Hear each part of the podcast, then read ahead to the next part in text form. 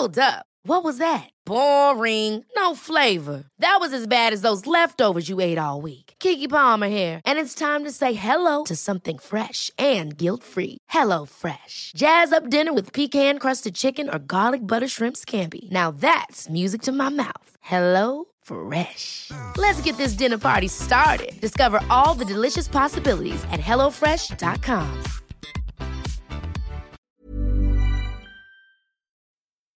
Aufgelöst flüstert Sunny in ihr Handy. Sie hat aus dem Wohnzimmer Stimmen gehört und weiß, dass ihre Mitbewohnerin bereits in den Händen der Eindringlinge ist.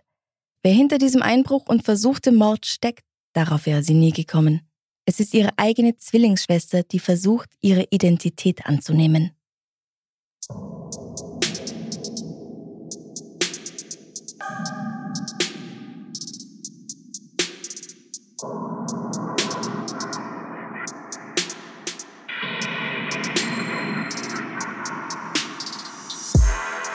Servus. Hallo, liebe Franziska. Herzlich willkommen bei Darf's ein bisschen Mord sein, dein Podcast zum Thema wahre Verbrechen.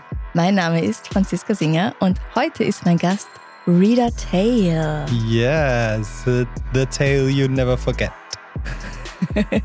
ich habe schon angekündigt, dass ich eine Folge mit dir machen werde. Also nicht direkt mit dir, ich habe nur gesagt, mit einer fabulösen Drag Queen. Und jetzt bist du da. Yes, endlich haben wir es geschafft. Wir haben ja doch ein paar Anlaufversuche gehabt. Kannst ja. du spontan am Freitag kommen? Äh, sorry, geht leider nicht.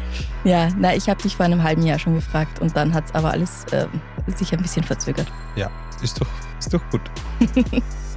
du hast nämlich einige natürlich ganz tolle Auftritte immer wieder in Wien und ich nehme an, auch außerhalb Wiens. Ja, wenn dann außerhalb, dann gleich weiter weg. Und mit mhm. weiter weg meine ich Klagenfurt oder Salzburg mhm. oder Berlin. Mhm, ja.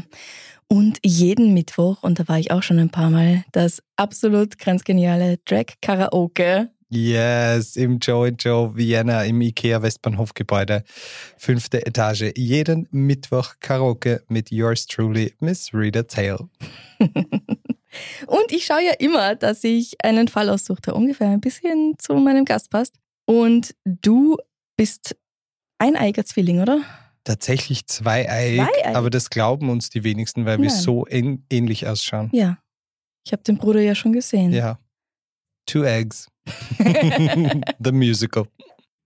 Und heute wird es deswegen um Zwillinge gehen. Yes, ich bin gespannt. Gut, dann lege ich mal los. Ihre Flucht aus dem Gefängnis ist nicht so spektakulär wie in den Filmen. Keine zusammengeknüpften Bettlaken, kein Tunnelbau mit einem Löffel, keine betäubten Wachen und keine Verkleidung. Die 22-jährige Jean Han erhält während eines sechsmonatigen Aufenthalts im Knast ein paar Stunden Urlaub in der Freiheit und kehrt nicht zurück. Sie fährt stattdessen per Anhalter in eins der schlechteren Viertel von El Cajon, wo sie in einem halboffiziellen Resozialisierungszentrum unterkommt. Am nächsten Tag ruft sie ihre Schwester Sunny an. Sie will ein paar Dinge abholen, die sie vor ihrer Verhaftung bei ihr gelassen hatte. Aber Sunny ist nicht gerade erfreut, von ihrer Schwester zu hören. Sie sagt, wie hast du meine Nummer herausgefunden? Ich habe all deine Sachen weggeworfen und ich will nichts mehr von dir wissen. Ruf mich nie wieder an. Das ist der Tropfen, der für Jean das Fass zum Überlaufen bringt. Sunny und Jean hatten einst Seite an Seite gestanden, die eine das Spiegelbild der anderen. Aber diese Zeiten sind vorbei. Sunny ist der Grund, warum es ihr schlecht geht, und das kann sie nicht weiter billigen. Sie weiß längst, dass sie ihren eigenen Zwilling töten muss. Wow, wow, wow, wow, wow. Okay, okay. Rewind. Wer sind die beiden bitte? Sunny und Gina Han kommen am 30. April 1974 in Südkorea zur Welt. Ihre Mutter Buyan Kim hat ihr eigenes Backel zu tragen. Sie erlebt als kleines Kind den Koreakrieg in ihrer Heimatstadt Incheon mit. Als Buyan mit ihren Zwillingen von Südkorea in das stets sonnige Südkalifornien umzieht, kann sie keinen Job lang behalten. Und auch keinen Freund. Gleichzeitig wird ihre Spielsucht immer stärker. Und es gibt übrigens in den Vereinigten Staaten von der Regierung geförderte Studien, die gezeigt haben, dass asiatische Amerikaner diejenigen sind, die am allerwenigsten oder am allerseltesten psychotherapeutische Hilfe in Anspruch nehmen. Oh, wirklich? Ja, also weil viele von ihnen glauben, besonders viele von ihnen glauben, dass sich einzugestehen, dass man ein Problem hat, eben schon Schwäche bedeutet. Und das kann man sich nicht leisten. Das ist wie bei uns im Südburgenland. Sehr ähnliches Mindset. Ja, du, ich meine, ich kenne zwar jetzt nicht viele Leute aus dem Südburgenland, aber generell halt hier in Europa kenne ich schon auch einige, bei denen das genauso ist. Ja, tatsächlich auch ein äh, Grund, warum ich nach Wien gezogen bin, weil ich halt genau dieses Mindset überhaupt nicht verstehen oder vertreten kann, dass man sich nicht therapeutische Hilfe holt oder generell Hilfe, egal ob das jetzt physische oder psychische Schmerzen sind, mhm. go get some help. Ja, voll. Aber Bujan tut das nicht und weil sie ihre Probleme zu ignorieren versucht, statt sich ihnen zu stellen, geht es ihr zunehmend schlechter. Wenn sie nicht selbst in einer Bar als Hostess arbeitet, verbringt sie ihre Zeit in Casinos, um das eben verdiente Geld wieder zu verspielen. Das führt dazu, dass die beiden Mädchen immer wieder im Heim landen. Wenn sie Zeit bei ihrer Mutter verbringen, wird die Lage zunehmend brenzliger, je älter sie werden. Sunny, die nur wenige Minuten älter ist als ihre Schwester, ist der Liebling der Mutter. Sie versteht es, sie zu besänftigen, wenn sie wieder mal einen Zornesausbruch hat und kommt daher öfter ungeschoren davon, ganz anders als Jean. Das könnte aber auch damit zusammenhängen, dass die beiden Zwillingsschwestern nach der Geburt getrennt worden waren. Wie so beim doppelten Lottchen oder in dem Film Ein Zwilling kommt selten allein mit Lindsay Lohan in einer Doppelrolle. Den habe ich geliebt als yes. Kind. Genau wie die wissen die beiden die ersten Jahre ihres Lebens überhaupt nicht, dass es die jeweils andere gibt. Sunny wächst nämlich bei der Mutter auf und Gina bei dem Vater Jan Ho. Du hast ja einen Zwillingsbruder. Kannst du dir vorstellen, wie das wäre, erst im Alter von, ich weiß nicht genau, wann sie einander zum ersten Mal gesehen haben, im Alter von drei oder fünf Jahren plötzlich jemandem gegenüberzustehen, der, wir haben schon gesagt, eigentlich genauso ausschaut wie du? Ich glaube, das ist schon sehr flashig, wenn man diesen Moment hat und ich habe letztens erst mit einem Freund darüber geredet, dass das gar nicht so unrealistisch ist, vielleicht jetzt nicht bei Zwillingen, aber meine Mutter zum Beispiel hat jetzt, meine Mom wird jetzt 60 und die hat jetzt erst ihre Halbschwester kennengelernt, oh. weil ihre Großmutter quasi nicht wollte, dass die Parteien Kontakt haben. Also mhm. mein Opa hat eine Frau geschwängert, kurz bevor er mit meiner Oma zusammengekommen ist. Mhm.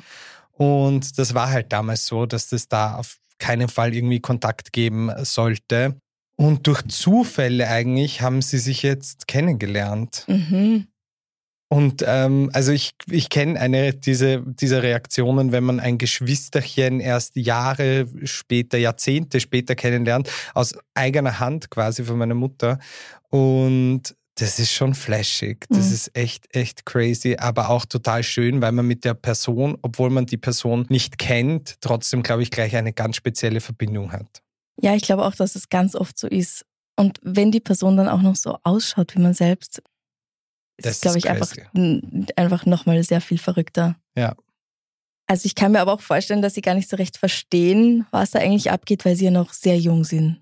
Ja, mit drei oder fünf, wobei, wenn man ihnen dann sagt, das ist deine Zwillingsschwester, das macht, glaube ich, schon was mit einem. Mhm, sicher. Also es ist nicht alles ideal, aber ab da haben sie immerhin einander.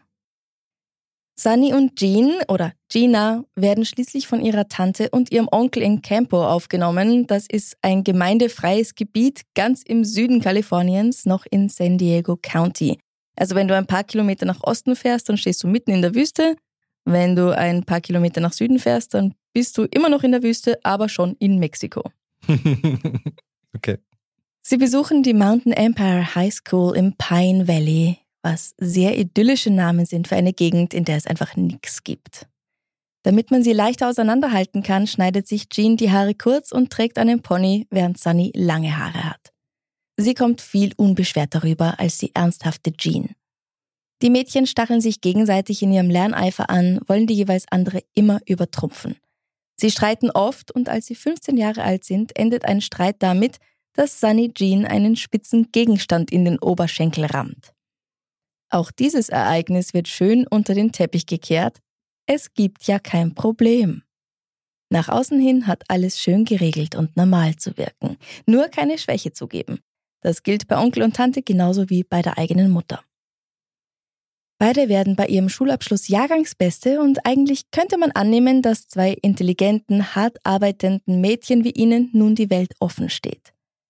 Sunny nimmt ein Stipendium für die Universität in Laverne bei Los Angeles an und hier lebt sie auch wirklich den amerikanischen Traum, fährt ein teures Auto, trägt Designerklamotten, hat viele Freunde und auch einen Freund. Jean hingegen will sich nicht für vier Jahre an ein College binden. Stattdessen tritt sie der Armee bei, genauer gesagt der Air Force, und beginnt mit ihrer Ausbildung über 2000 Kilometer entfernt in der Lackland Air Force Base in San Antonio, Texas. Doch obwohl es nach außen hin perfekt wirkt, ist Sunnys Leben alles andere als das. Sie hat zwar ein Stipendium bekommen, das ist natürlich richtig, aber sie befindet sich nun an einer Universität, die viele reiche Kinder aus Los Angeles besuchen. Sie hat keine Eltern aus Beverly Hills oder Malibu und deswegen auch nicht die dazugehörige Knete, aber sie will auch dazugehören. Ihre neuen Freunde merken allerdings bald, dass sie nicht so ist wie sie. Ob sie tatsächlich im nächsten Ort als Stripperin arbeitet oder ob das nur Geschwätz ist, um klarzustellen, dass sie nicht zu ihnen gehört, weiß ich nicht. Sunny verliert langsam die Kontrolle über ihr Leben. Um ihren Lebensstil aufrechtzuerhalten, muss sie mehr Zeit damit verbringen, Geld zu verdienen, als für die Uni zu lernen. Ihre Noten verschlechtern sich, ihr Freund macht mit ihr Schluss, sie ist mit den Nerven fertig und schließlich wird ihr auch noch das Stipendium entzogen. Na klar, das kannst du nur behalten, wenn die Noten gut genug sind. Sie macht an einem Community College weiter, kann aber nicht so recht aufholen und daher bricht sie schließlich das Studium ab und nimmt einen Job als Rezeptionistin an. Ich finde, das klingt alles, als wäre das nicht real. Ich habe ja kurz vor der Aufnahme gesagt, manche der Fälle, ich habe mir in Vorbereitung an die Aufnahme ein paar deiner Folgen angehört, das klingt eigentlich, als hättest du das ganz frei erfunden. Und auch dieser Werdegang irgendwie, die hat ja jetzt in den letzten zwei Minuten 35 Jobs gehabt. Das klingt alles fiktiv. I'm not gonna lie, but it's not.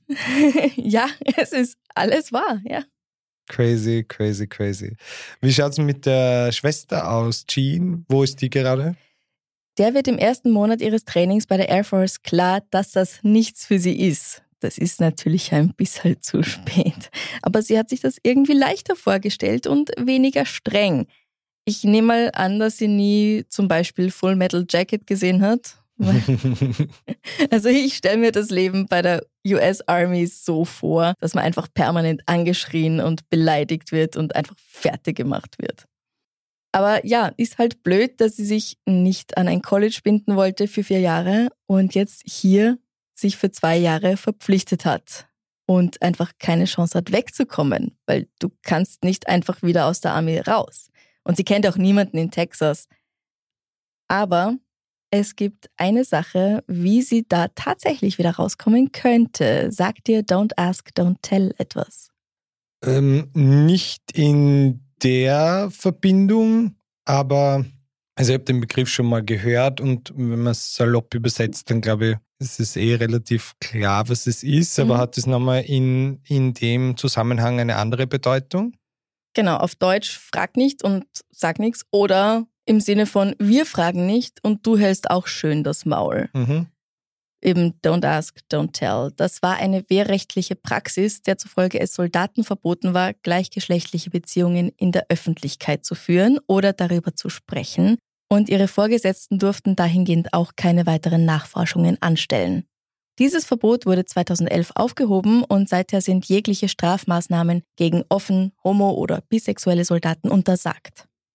Und was macht Jean also? Sie geht zu ihrem Vorgesetzten und behauptet, lesbisch zu sein, um entlassen zu werden. Das funktioniert auch. Es gibt zwar ein paar Schwierigkeiten, aber schließlich ist sie dann raus. Sie bekommt einen Job als Blackjack-Dealer in einem Casino, wo sie in ihrer Freizeit in 0, nix ihre gesamten Ersparnisse verspielt. Das sind um die 4000 Dollar. Sie hat also irgendwie die Spielsucht ihrer Mutter übernommen und stiehlt in den folgenden Monaten um die 40.000 Dollar von Freunden und Verwandten, beziehungsweise mittels ungedeckter Schecks und gefälschter Kreditkarten. In ihrer steigenden Verzweiflung versucht sie, sich mit Schlaftabletten das Leben zu nehmen. Das funktioniert allerdings nicht und als ihr Onkel, der, bei dem sie und Sunny während der Highschool-Zeit schon gelebt hatten, bemerkt, dass seine Nichte ihm 10.000 Dollar gestohlen hat, kommt die Polizei und holt Jean ab. Sie wird zu zehn Tagen Gefängnis und drei Jahren Bewährung verurteilt und muss ihren Opfern eine Entschädigung zahlen. Ja, aber Womit oder wovon? ja, genau, sie hat ja nichts. Verzweifelt wendet sich Jean an ihre Zwillingsschwester, die ihr jetzt anbietet, bei ihr in Orange County einzuziehen. Weil natürlich, wenn sie einfach nur Schulden hat, dann kann sie sich ja auch keine Unterkunft leisten. Und Sunny meint jetzt, vielleicht könnten sie ja zusammen einen Neuanfang angehen. Daraus wird aber nichts. Sie streiten, Sunny schmeißt Jean wiederholt raus, weil sie den Abwasch nicht gemacht hat oder lauter so blöde Sachen, so wirklich fetzendeppert. I can relate, weil ich habe äh, ein Jahr mit meinem Zwillingsbruder zusammen gewohnt und wir haben so viel gestritten, wie, glaube ich, unser ganzes Leben nicht. Mm. Genau wegen solchen Sachen. Okay. Abwasch war Streitpunkt. Verstehe. Aber bei euch ist hoffentlich nicht die Polizei gekommen. Nope. Bei den beiden schon. Im Mai 1996 wird ihr Streit nämlich handgreiflich und einer ruft die Polizei. Zu Jeans großer Überraschung wird nicht sie mitgenommen, sondern Sunny. Es stellt sich nämlich raus, dass auch die gute Sunny drei Jahre zuvor eine Freundin um 1300 Dollar erleichtert hatte, um mal ordentlich shoppen zu gehen. Sie erhält deswegen eine Geld- und Bewährungsstrafe und meint nur lässig, ich dachte nicht, dass es meine Freundin stören würde. Sie war ja reich. Das war wohl noch zu Uni-Zeiten in Laverne. Während Sunny, wenn auch nur kurz in Untersuchungshaft ist, nimmt Jean deren Identität an. Sie fährt mit dem Inhalt von Sunnys Handtasche und deren geleastem BMW zum Haus ihres Ex-Freundes in San Diego, den sie ebenfalls bestiehlt. Sobald Sunny wieder draußen ist, zeigt sie Jean an. Der Ex-Freund macht dasselbe. Und so landet Jean für sechs Monate hinter Gittern. Allerdings darf sie das Gefängnis für wenige Stunden verlassen, um zu arbeiten oder Arbeit zu suchen. Dieses Fenster nutzt sie, um wegzulaufen und sich in El Cajon zu verstecken, immer noch voll Rage, weil sie der unreflektierten Meinung ist, dass ihre Schwester an ihrem Elend schuld sei. Und El Cajon, übrigens nur kurz zur Erklärung, das ist auch gleich bei San Diego. Mhm. Sie kommt da also in einer Art Resozialisierungshaus unter, einem Ort, an dem nicht viele Fragen gestellt werden und das von zwei netten Frauen namens Nikki und Rita geführt wird. Coincidence? I don't think. Es steht, wie du dir vielleicht denken kannst, in keiner besonders guten Gegend. Der 16-jährige Archie Bryant kommt auch oft her, einfach weil es ein sicherer Ort ist. Er ist während der Crack-Epidemie in San Diego aufgewachsen, hat von seinem Vater und Stiefvater gelernt, wie man lügt und stiehlt und ist oft mit Kopfschmerzen aufgewacht, weil die Erwachsenen die ganze Nacht im selben Zimmer Crack geraucht hatten. Aber Archie ist gutmütig und ernst. Sein bester Freund ist ein aus Laos stammender Junge namens Jonathan Sayarath, auch Yoshi genannt. Die beiden sind wie Brüder. Hier im Haus von Rita und Nikki lernt Archie also Jean kennen, die zu dem Zeitpunkt 22 Jahre alt ist, also sechs Jahre älter als er. Er findet sie verrückt, aber spannend und die beiden freunden sich an.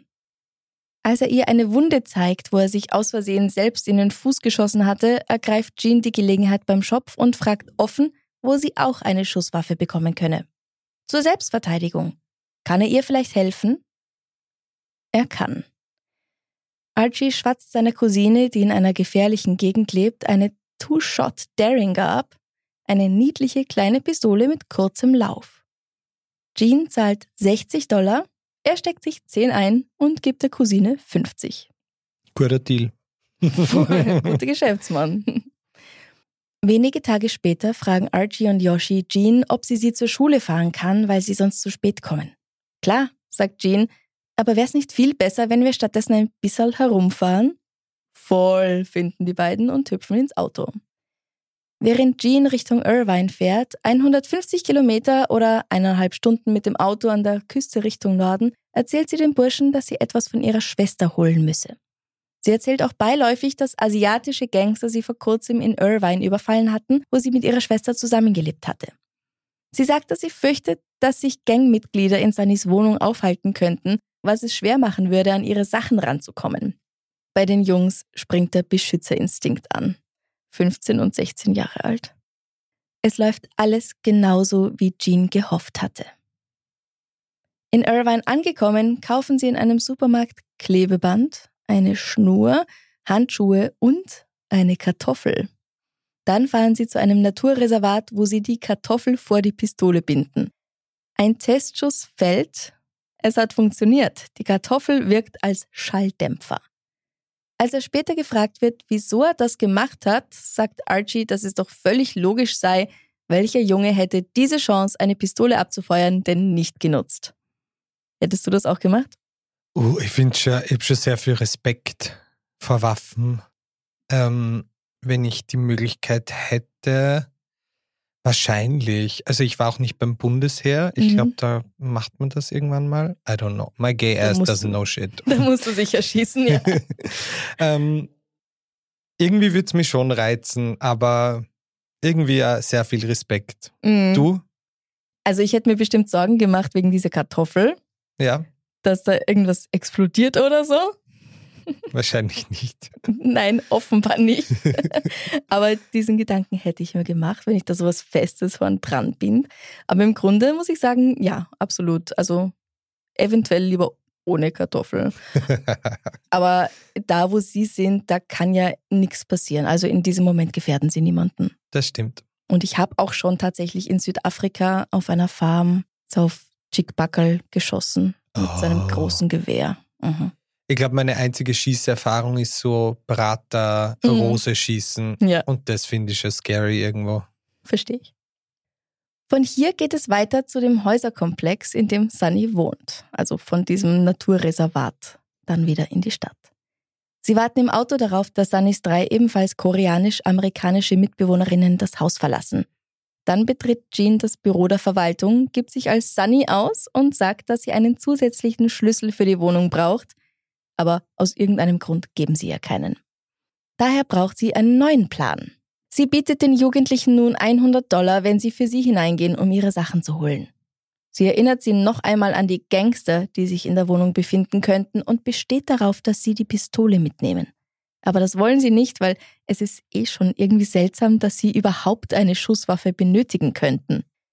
Jeans Geduld ist aber bald am Ende. Sie fragt jetzt einfach gerade heraus, ob Archie ihre Schwester umbringen würde. Er sagt nein. Da wendet sie sich an Yoshi, der sagt auch nein. Und da ist es irgendwie Schluss in, im Kopf von der Jean. Sie haut wütend auf das Lenkrad ein und um sie zu beruhigen, nimmt Archie die Pistole aus dem Handschuhfach. Es funktioniert. Jeans Stimmung schlägt sofort um und sie ist nun wieder außer sich vor Freude. Also erstens würde ich an Ihrer Stelle bitte nicht auf das Lenkrad einschlagen, weil ähm, da ist eine Hupe. Ja. Das ist nicht sehr klug, wenn man gerade jemanden umbringen möchte, sich so. Guter ähm, Punkt. Ja. Mhm. Aber ich finde es schon beeindruckend, welche mm, Kraft, mentale Macht die über diese zwei Jungs hat. Vielleicht Mhm. ist es auch der Altersunterschied, ich weiß es nicht. Aber ähm, das ist schon crazy, was die für einen Einfluss auf die zwei hat. Ja, voll. Aber bringt der Sunny deswegen echt um? Sein Plan ist, das sagt er später, sich und Yoshi in Sicherheit zu bringen und gleichzeitig auch Sunny vor dem Zorn ihrer Schwester zu schützen. Er sagt, er will sie nicht umbringen, sondern nur erschrecken mit dieser Pistole. Weil wer weiß, vielleicht geht ja alles doch gut aus und Jean lässt sie danach alle in Ruhe, wenn sie ihre Sachen wieder hat. Sie fahren nun zu einem anderen Geschäft und kaufen Frauenzeitschriften, Cosmo, Vogue, solche Dinge. Dann fahren sie zurück zum Wohnkomplex. Jeans Plan ist folgender. Ich habe den zwei Jungs gesagt, dass sie sich als Magazinverkäufer ausgeben und zur Tür meiner Schwester gehen sollen, um zu sehen, ob sie da ist. Dann sollten sie in die Wohnung eindringen, sie mit der Pistole bedrohen und mit der Plastikschnur fesseln, die ich vorher gekauft habe. Und ich habe ihnen gesagt, sie sollen ihr den Mund mit Klebeband zukleben, damit sie nicht um Hilfe rufen kann. Archie klopft. Sunnys Mitbewohnerin Helen Kim öffnet die Tür. Er fragt, ob sie Zeitschriften kaufen möchte. Sie sagt nein und schließt die Tür wieder. Archie rennt zurück zum Wagen und sagt, dass sie allein daheim ist. Jean fragt, ob die Frau, die er gesehen hat, auch sicher so aussieht wie sie. Er geht zurück und versucht es noch einmal, aber diesmal bleibt die Tür zu. Weil sie hungrig sind, gehen sie einen Burger essen und kehren um 15 Uhr wieder zurück. Helen öffnet die Tür und lehnt auch diesmal den Kauf der Magazine ab. Ich meine, die wird sich auch jetzt schon was denken. Ich finde es schon komisch, wenn man einfach anläutet und sagt, hallo, ihr wieder Magazine verkaufen. Das klingt schon wieder so fiktiv, aber es ist einfach. Es ist wow. 1996. True, true, true, true. Ja, aber ich denke mir, da steht so ein Bursch, der einfach zwei Zeitschriften in der Hand hat und sagt, Entschuldigung, wollen Sie, sie, wollen sie die kaufen? Also beim ersten Mal denkst du, na okay, netter Versuch, Bursche, ja, willst du ein bisschen, bisschen was verdienen. Beim zweiten Mal, am selben Tag, ist schon suspekt. Ja, also ich glaube, ich hätte beim zweiten Mal gar nicht mehr aufgemacht. Ja. Ich kann mir vorstellen, dass es eine Tür ohne Guckloch war. Oh ja. Weil warum macht man sonst nochmal auf? Aber ja, weiß ich jetzt nicht sicher. Bevor sie jedenfalls jetzt die Tür schließen kann, drängen Yoshi und Archie sie auch schon ins Innere der Wohnung. Archie hält die Pistole an ihre Schläfe und Helen muss sich hinsetzen und darf keinen Mucks von sich geben. Hä, aber glaubt er jetzt, Helen ist die Zwillingsschwester? Du, ich weiß nicht, wie ähnlich sich die beiden sehen, aber ja, er sieht eine Asiatin vor sich. Er weiß, dass die Schwester da sein muss, also. Rassismus. Eventuell. die Burschen glauben auch, dass ja sonst einfach niemand zu Hause ist, also wer soll es schon sein? Ja. Aber das ist halt nicht so. Sie fesseln die falsche Sunny und kleben ihr den Mund zu. Im Badezimmer steigt gerade die echte Sunny Han aus der Dusche, als sie eine männliche Stimme Befehle geben und Helen um Gnade winseln hört. Wie schon gesagt, es ist 1996. Da sind die Dinge ein bisschen anders als heute und die wenigsten haben überhaupt ihr Handy. Und die, die eins haben, haben es auch nicht ständig bei sich. Das kann man sich heute so schwer vorstellen, oder? Ja. Aber zum Glück ist Sunnys Handy gerade mit ihr im Badezimmer. Sie wählt den Notruf und meldet einen Einbruch und die mögliche Vergewaltigung ihrer Mitbewohnerin. Sie hat ja keine Ahnung, was wirklich draußen vor sich geht. Sie weiß ja nur das, was sie hört und das macht ihr Angst. Okay, I have two new obsessions that I need to share with you. Impress No Glue Press On Manis and Impress Press On Falsies Lashes. Trust me, these are getting ready game changers. Both require no glue, so there is no damage to your natural nails and lashes, no mess, and no annoying dry times. Just one step and you're done. Boom. Instant glam. Visit impressbeauty.com slash presson and use code PRESSON25 at checkout for 25% off Impress Manicure and Press-On Falsies. Ever catch yourself eating the same flavorless dinner three days in a row? Dreaming of something better? Well, HelloFresh is your guilt-free dream come true, baby. It's me, Kiki Palmer. Let's wake up those taste buds with hot, juicy pecan-crusted chicken or garlic butter shrimp scampi. Mm. Hello Fresh. Stop dreaming of all the delicious possibilities and dig in at HelloFresh.com. Let's get this dinner party started.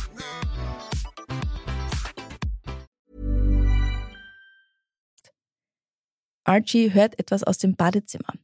Er folgt dem Geräusch und sieht das Telefon in ihrer Hand. Sunny sagt, sie hat nur mit einer Freundin telefoniert, nichts weiter. Und er glaubt ihr. Sie muss sich hinsetzen und wird genau wie Helen gefesselt und mit dem Klebeband geknebelt. Dann beginnt Archie ihren ganzen Kopf mit Klebeband zu umwickeln und Helen nutzt einen Augenblick, in dem die Angreifer ihr keine Aufmerksamkeit schenken, um Richtung Tür zu laufen. Archie holt sie allerdings mit der Warnung, sie zu erschießen, ganz schnell wieder zurück. Ich glaube, ich hätte Angst, dass das schief geht. Also wenn ich das zum ersten, ich glaube, die machen ja das zum ersten Mal. Absolut, ja. Ich, wo informiert man sich da? Ich meine, Internet war jetzt auch nicht so zugänglich. Ähm, vielleicht aus Magazinen? Naja, aus dem Fernsehen würde ich sagen. Was gab es denn 1996?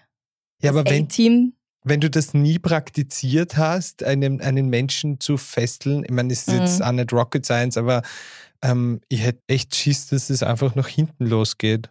Und ich meine, die zwei verhalten sich ja wie Verbrecher, die das jeden Tag machen. Ja, also sie werden sich das, nehme ich mal stark an, eben aus dem Fernsehen abgeschaut haben und dann einfach cool tun. So wie du es nur kannst, wenn du ein Jugendlicher bist. True. Archie sagt später auch tatsächlich, dass er einfach das getan hat, was er aus Filmen kennt und in Wirklichkeit hat er die Hosen voll gehabt. Sunny und Helen müssen sich nun in die Badewanne setzen, während Archie die Wohnung nach Jeans Sachen durchsucht und Yoshi nach draußen läuft, um der Chefin zu sagen, dass sie hineinkommen kann. Gefahr eliminiert. Aber bevor sie aussteigen kann, kommt schon eine Streife mit Blaulicht angefahren. Da ihr Auto direkt vor der betreffenden Wohnung geparkt ist, fragt ein Polizist, was sie da machen. Jean sagt, dass sie Sunny sei und in dem Haus wohne. Sehr klug. Sehr, sehr klug. Oder nicht? Wir werden sehen.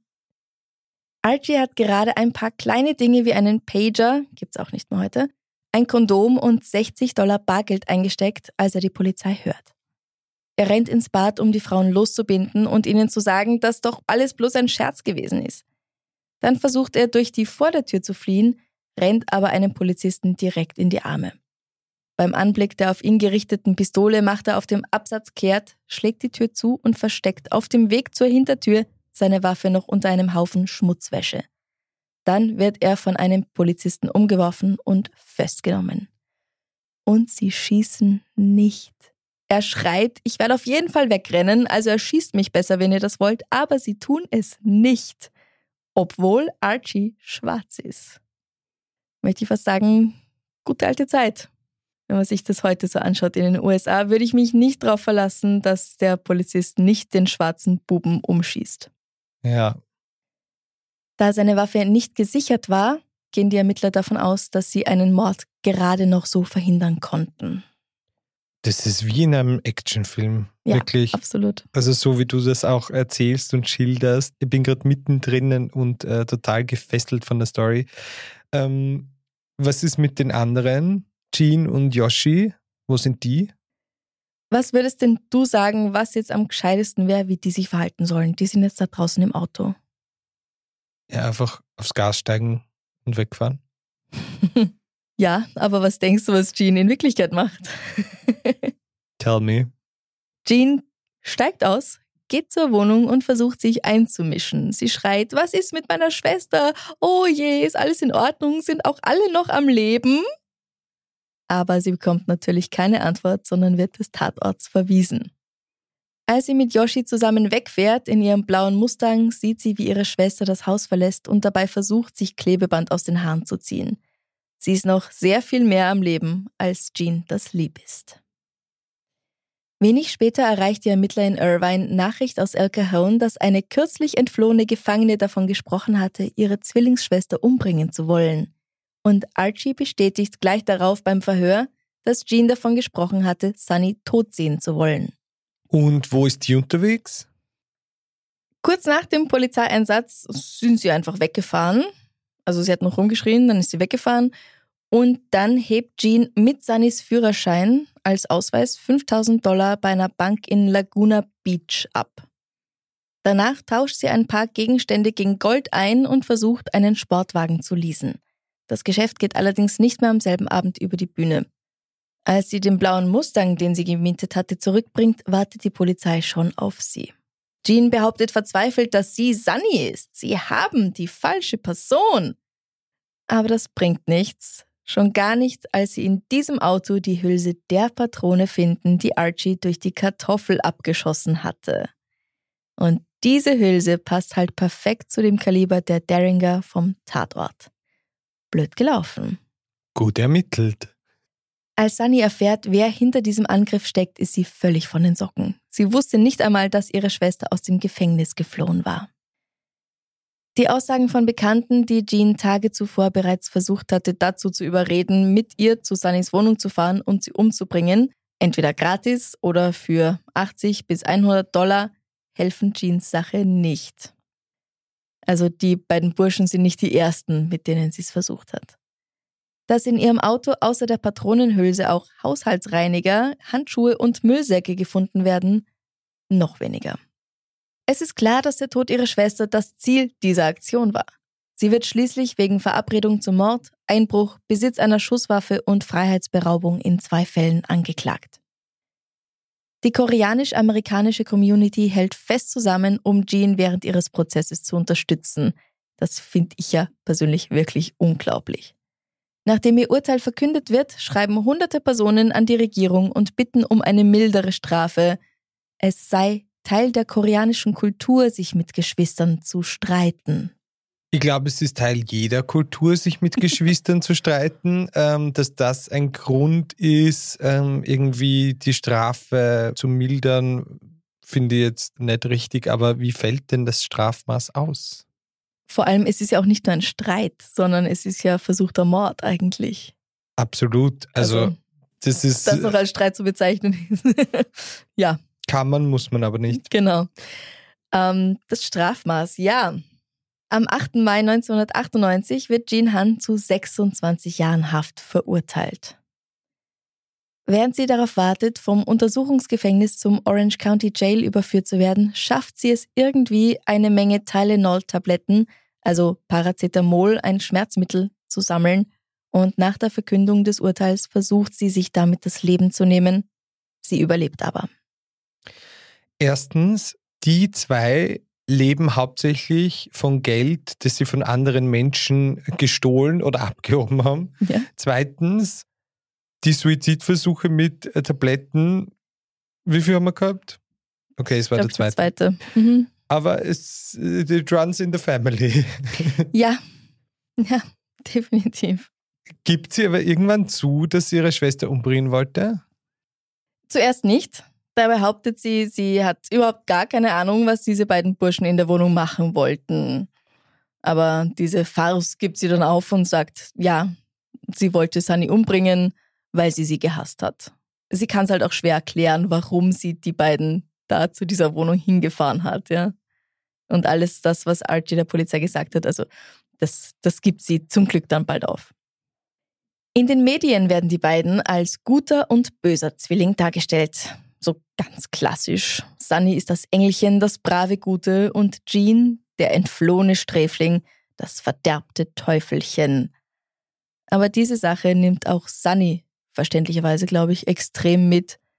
Und bevor sie auf den Zeugenstand tritt, schluckt sie ihrerseits eine große Menge Schlaftabletten.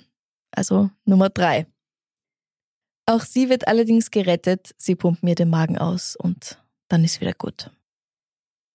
Im Gefängnis macht Jean einen Abschluss in Sozial- und Verhaltenswissenschaften. Dadurch ist sie auch gezwungen, über sich selbst zu reflektieren und sich ihre Schuld tatsächlich einzugestehen, anstatt sie immer bei anderen zu suchen. Sie scheint hinter Gittern endlich den Sinn des Lebens für sich gefunden zu haben, während ihre durch ihre Handlungen schwer traumatisierte Schwester nicht die Unterstützung bekommt, die sie bräuchte. Wir erinnern uns auch, Psychotherapie wird von ihrer Community nicht sonderlich hoch geschätzt, zumindest in den 90ern wirklich nicht. 2017 geht es darum, ob Jean auf Bewährung freikommen soll, nach ungefähr 20 Jahren, und Sunny schreibt in einem Brief, dass sie findet, dass ihre Schwester genügend dazugelernt und genug Zeit abgesessen habe. Sie wünscht sich außerdem, dass Jean sich draußen um ihre Mutter kümmern kann, die nach wie vor unter Spielsucht leidet und dazu noch Diabetes bekommen hat. Die ist noch am Leben, oder wie? Ja, Scheinbar. ja. Mhm. Und die hat das alles nicht mitbekommen, wissen wir nicht. Ah, Die hat es bestimmt mitbekommen, ja, ja. Crazy. Bei der Bewährungsanhörung fällt der stellvertretenden Bezirksstaatsanwältin Nikki Chambers auf, dass Jean sehr intelligent und immer noch manipulativ sei. Sie sagt, dass die Frau dem Ausschuss als Beispiel für ihre Pläne für die Zeit, nachdem ihr Bewährung gewährt wird, Briefe von einer Reihe von Männern vorgelegt hat. Sie hat Brieffreunde aus dem ganzen Land und aus dem Ausland, alles Männer, und viele davon haben ihr Geld angeboten, Jobs und eine Unterkunft. Ich glaube, wir haben eine gewisse Vorstellung, was die sich dann vorstellen. Darunter auch ein Mann aus England, der ihr nach nur einem Jahr Korrespondenz anscheinend 100.000 Dollar überwiesen hat. Wo gibt es solche Männer? Was ist da los? Ja, sag ja, die zwei leben vom Geld anderer Menschen. Ja. Die stellvertretende Staatsanwältin schreibt weiter. Diese manipulative Fähigkeit ist angesichts ihrer extremen Intelligenz in Verbindung mit einer unbehandelten Persönlichkeitsstörung nicht überraschend. Fakt ist, dass sie immer noch genauso manipulativ ist wie 1996, als sie zwei junge Männer für die Ermordung ihrer Schwester rekrutiert hatte. Ein forensischer Psychologe stellt in einem Bericht für den Bewährungsausschuss fest, dass Gina Han sich während ihrer Haft zwar nichts zu Schulden hat kommen lassen und gute schulische Leistungen vorweisen kann, sich aber wegen ihrer Borderline-Persönlichkeitsstörung nie in psychiatrische Behandlung begeben hat, was einfach echt gut wäre. Ja, Aber mit Therapie oder ohne, und in diesem Fall ganz klar ohne, Jean Han kommt Ende 2017 tatsächlich frei. Sie ist nun das Lieblingskind ihrer Mutter Buyan, die sich nicht mehr für Sunny interessiert. Als sie Kinder waren, war es ja genau umgekehrt. Mhm. In einem Interview sagt die Mutter sogar, dass sie glaubt, dass Sunny tot sei. Oh. Das ist schwer, gell? Ja, ähm, ich habe irgendwie so das Gefühl, es ist irgendwie gut jetzt, so wie es ist. Aber andererseits ist es noch immer so ein bisschen ungelöst und ähm, ja, keine Ahnung, ich Mhm. bin gerade sehr zwiegespalten. Mhm. Auch der Favorite Twin zu sein bei Eltern finde ich ja eigentlich ganz schwierig und Mhm. dass die Mutter sich gerade ähm, die auch rauspickt, die sie will oder ja, finde ich, finde ich irgendwie komisch. Die halt gerade irgendwie mehr für sie tun kann, Ja, glaube ich. Mhm. don't, don't. Okay, wir haben das jetzt geklärt, was mit den beiden passiert ist, aber da waren ja noch zwei Burschen.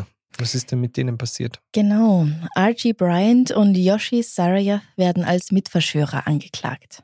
Archie erhält eine Strafe von 16 Jahren Gefängnis, was ich echt hart finde, gerade für einen Jugendlichen.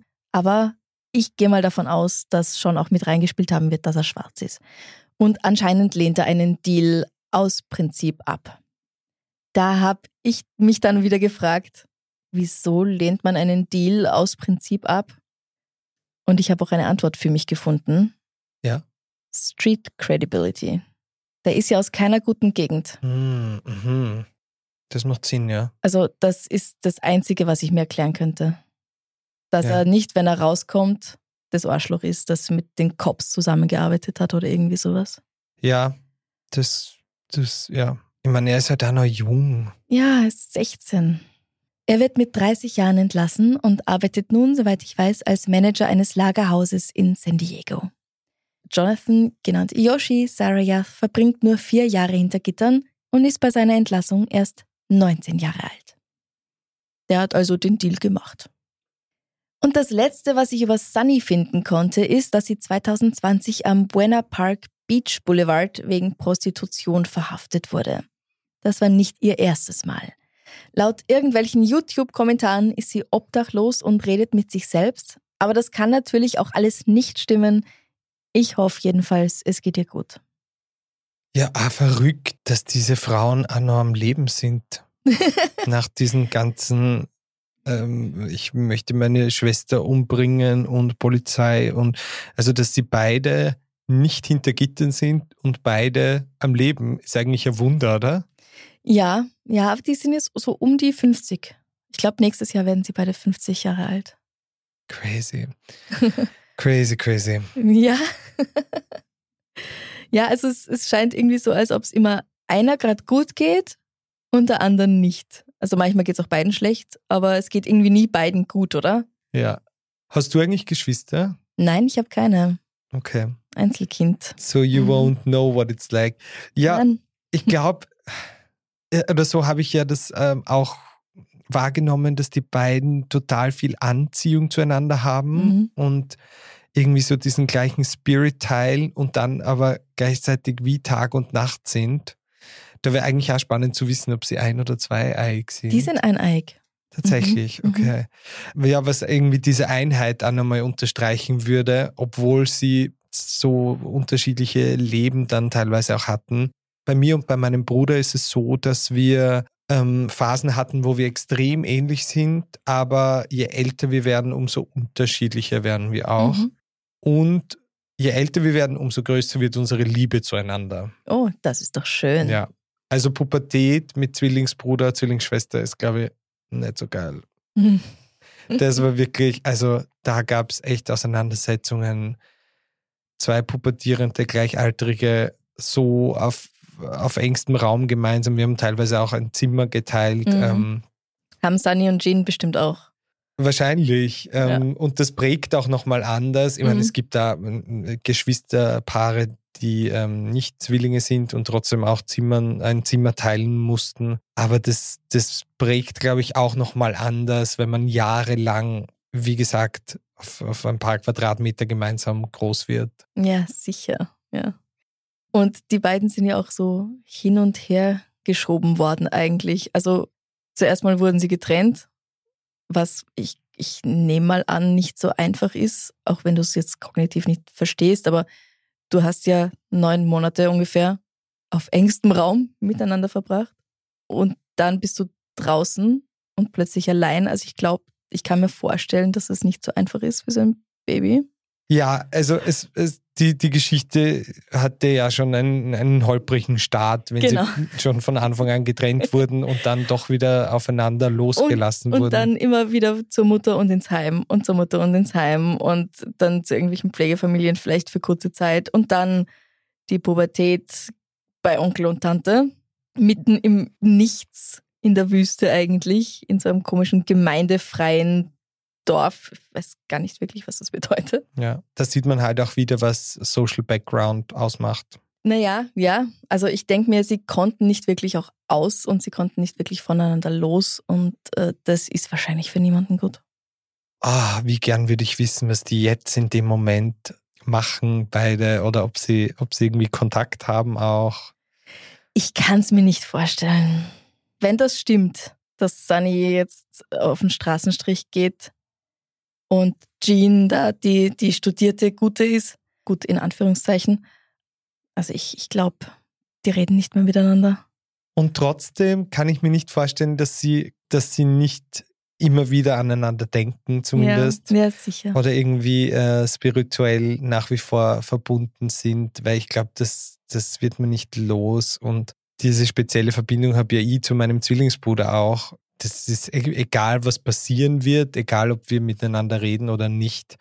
Diese Verbindung wird immer da sein. Hm. Und wir haben auch ganz lustig aus der Kindheit gleiche Erinnerungen, Mhm. so zwei, drei Jahre, die total unwichtig oder gar nicht prägend sind. Zum Beispiel, dass wir uns in, in unserem Laufstall mal so ein, ein Sackerl ähm, von diesen Brezel, Soletti-Brezel ausgeleert haben und da drauf herumgetrampelt sind. Die Erinnerung teilen wir zum Beispiel Mhm. und das ist ja total unwichtig, aber trotzdem ist es so ein Moment, an den wir uns beide erinnern. Das wird ein Riesenspaß gewesen sein. Oh yes. Ja, cool. Na, dann habe ich ja die richtige Folge ausgesucht für dich. Yep. Machen wir noch was Schönes zum Schluss? Yes. Hast du eine Frage mitgebracht? Ich habe eine Frage mitgebracht. Ich bin sehr gespannt. Ähm, ich habe nicht alle Folgen gehört und hoffe, sie ist noch nicht vorgekommen. In welchem TV- oder Filmuniversum wärst du gerne? Ich glaube, sowas hatten wir sogar schon mal. Aber das kann sich auch ständig ändern. Ist gar keine so einfache Frage gerade. Ich gehe gerade durch, was ich so in. Oh ja, ja. Ich habe gerade die dritte Staffel The Witcher geschaut. Und das fände ich cool. Weil ich mag diese so mittelalterlich angehauchten Fantasy-Sachen eigentlich. Mhm. Wo es auch. Ja, ich finde es auch cool, dass es Magie gibt und, und das alles. Also bin ich gerade für The Witcher. Dort würdest du auch gerne in diesem Universum leben wollen? Ja, ja, also ich meine, ich gehe jetzt einfach mal davon aus, dass ich dann auch so eine coole Hexe sein könnte. Also wenn ich mir das Universum aussuchen kann, dann kann ich mir auch aussuchen, was ich dort bin. Oder ich muss nicht irgendein Bauer sein, der nichts anderes sieht außer sein Feld. Du bist Franziska Singer in diesem Universum. Ich bin eine Podcasterin im The Witcher-Universum. ja, aber ja, dann bin ich ja eine Art, dann bin ich eher eine Art Hexe, ne? Weil Ja. ich kann, ich kann das, was ich sage, an alle verbreiten. ja, ich bleib dabei. Liebe die Vorstellung, dass Mhm. du Podcasterin im The Witcher-Universum bist. Außerdem habe ich das Spiel auch gespielt, also Teil 3, und sehr geliebt. Okay. Ja. Und du? In welches Universum würdest du gern schlüpfen? Ja, ich habe einfach gedacht, was ich am liebsten habe, was ich gerne schaue, ebenso Mhm. wie du gerade. Und also eine sehr obvious wäre Harry Potter, aber ähm, ich hoffe, du kannst es rauspiepen, weil obvious reasons, if you know, you know, J.K. Rowling, get alive. Ja, wirklich. Ähm, und deswegen ist meine Antwort eine bisschen unbekanntere Serie, vor allem bei uns in der UK äh, relativ groß gewesen damals. Miranda.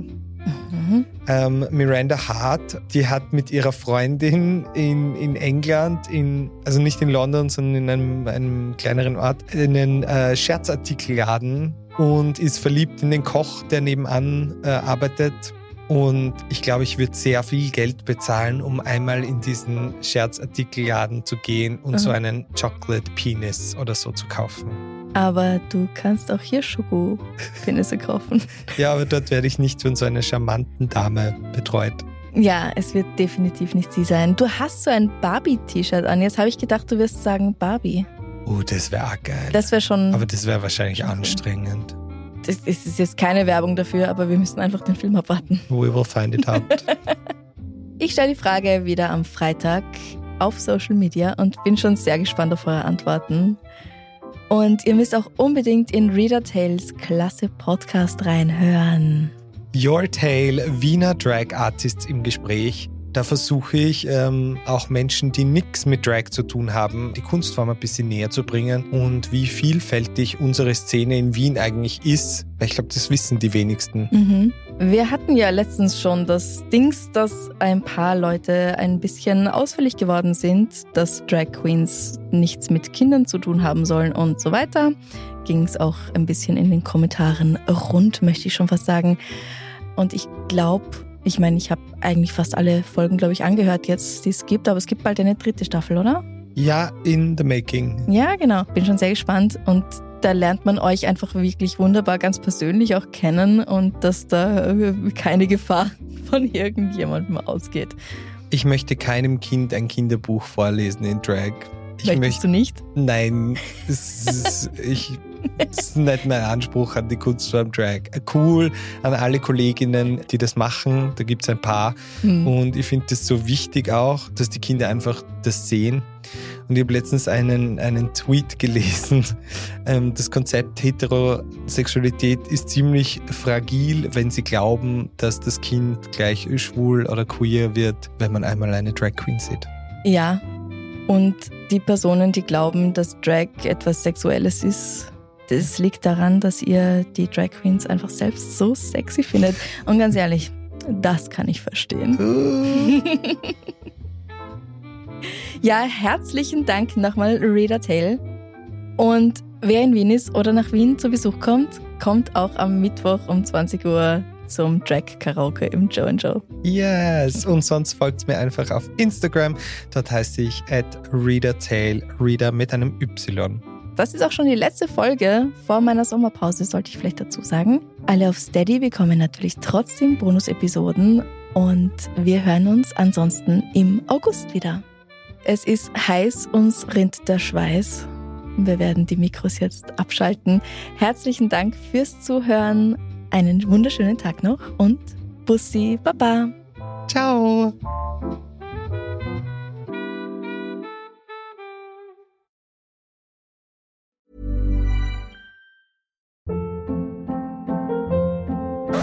Hold up. What was that? Boring. No flavor. That was as bad as those leftovers you ate all week. Kiki Palmer here, and it's time to say hello to something fresh and guilt-free. Hello Fresh. Jazz up dinner with pecan-crusted chicken or garlic butter shrimp scampi. Now that's music to my mouth. Hello Fresh. Let's get this dinner party started. Discover all the delicious possibilities at hellofresh.com.